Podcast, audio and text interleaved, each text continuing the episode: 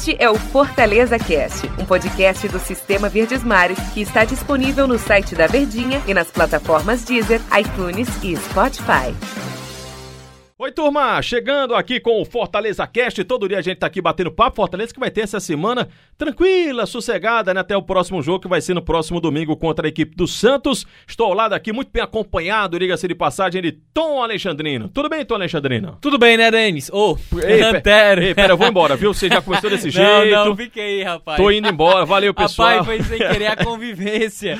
Ele perturba muito, né? É, rapaz. Tudo não. bem, né? Tudo tranquilo. Tudo bem, Daniel. Oh. A gente tem que ficar no encalço é. também, porque senão não sai. Tudo bem, Daniel? Ô, oh, desculpa, Tom Alexandrino. Eita, eita. Tom Alexandrino. Ah. Eu queria começar o nosso papo ouvindo o Rogério Ceni. Eu sei que no episódio em que o Fortaleza fez o seu décimo jogo, a gente analisou aqui no, no Fortaleza Cast, que foi até o que você pediu. Ó, vamos dar 10 jogos, que é pra gente analisar direitinho, pra gente ver a condição, se o time de fato tá evoluindo, não tá evoluindo no campeonato.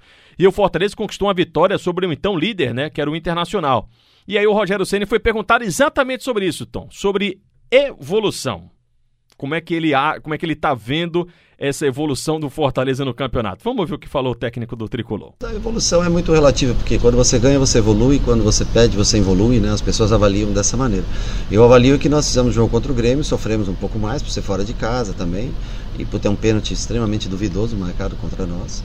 Eu acho que nós jogamos melhor a partida porque eh, a equipe adversária finalizou menos do que o Grêmio.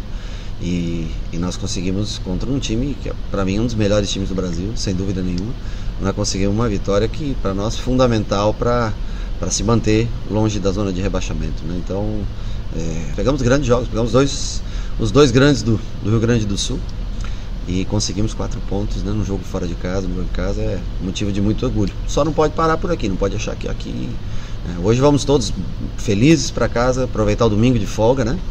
Mas semana que vem começa começa tudo de novo. A vitória, ela não, muito pelo contrário, ela te traz mais responsabilidade para o próximo jogo. Essa declaração do Rogério foi no sábado, né? Por isso que ele falava é, do domingo de folga. O Rogério Senna, ao mesmo tempo, ele tem aquele estilo Rogério, né? Falar, não, porque a avaliação é assim, quando perde não evolui, evolui, quando ganha evolui.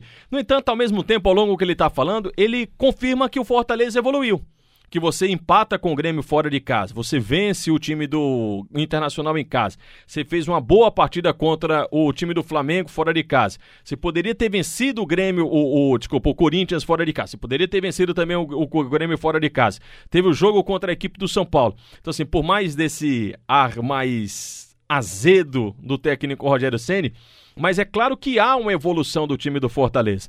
E o que eu sempre falo, disse até para o Daniel, lá no Cearacast, diz que eu vou patentear mais uma das minhas frases, né? Ora. né? A gente avalia o resultado, a gente analisa o todo avaliando o resultado, ele foi muito bom contra o time do Internacional. Claro, tem algumas coisas a ponderar, sim, mas a avaliação do resultado é excelente. E a análise, pelo menos eu vejo assim, é de que o Fortaleza ele está numa evolução.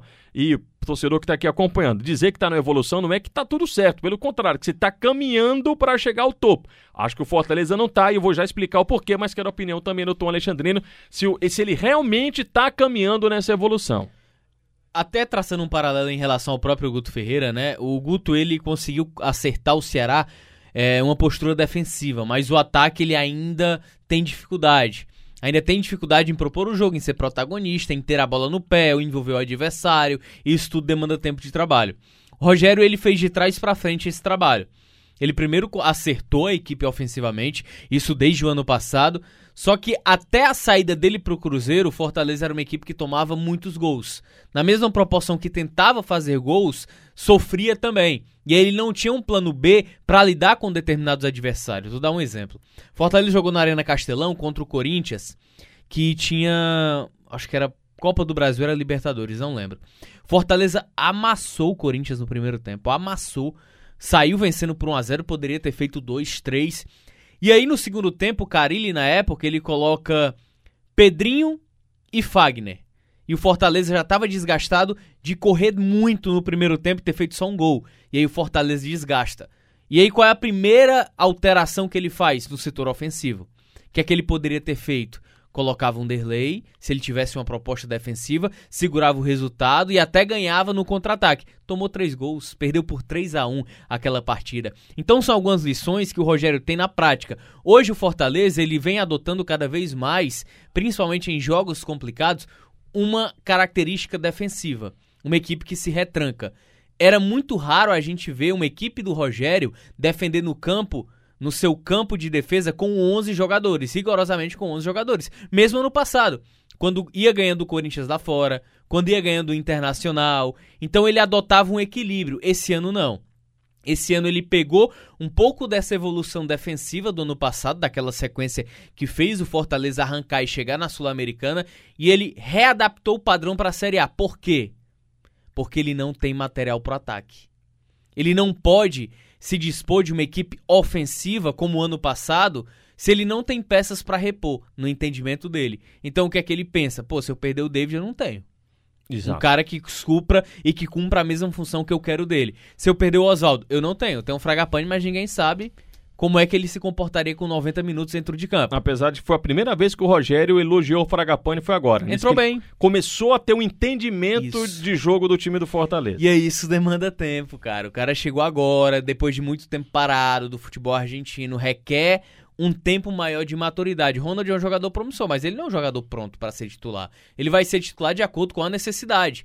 Então, eu vejo muito nisso. O Rogério ele se readaptou a uma vocação mais defensiva, sem perder o seu ímpeto ofensivo, porque o Fortaleza quando tem a bola no pé ele consegue criar uma equipe, é uma equipe bem, bem transparente pro ataque, mas ao mesmo tempo ele, peraí, se eu tenho mais jogadores à disposição defensivamente e até o momento eu não tenho esse jogador pro ataque, eu vou defender. Vou começar a ser uma equipe também reativa, que não era o caso do Rogério. O Si, eu sei que todo mundo e todo mundo sabe que o Si não entra em campo, que o Si não resolve jogo, tá aquele negócio todo.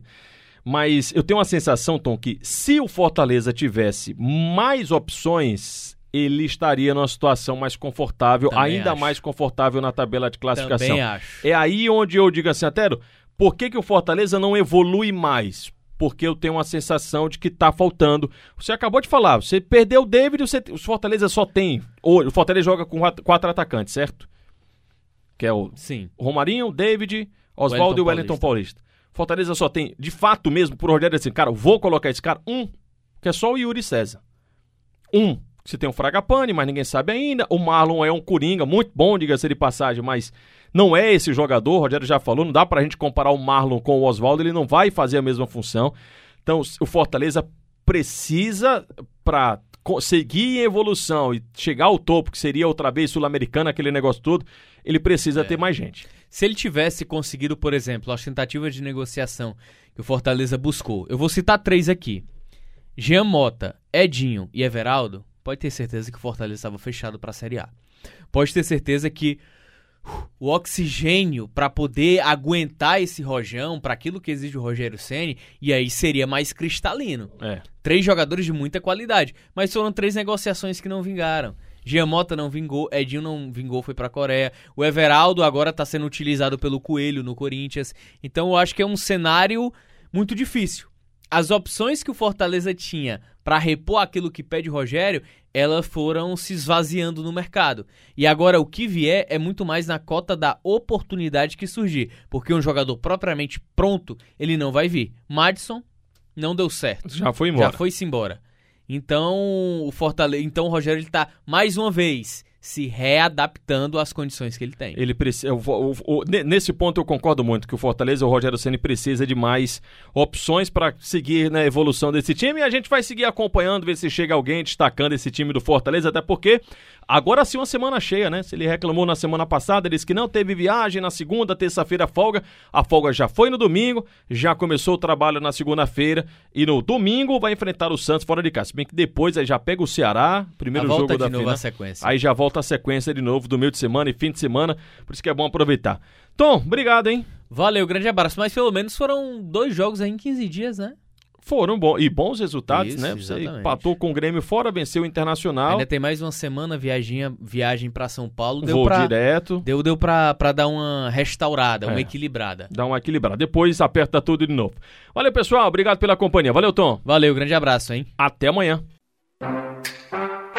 Este é o Fortaleza Cast, um podcast do Sistema Verdes Mares que está disponível no site da Verdinha e nas plataformas Deezer, iTunes e Spotify.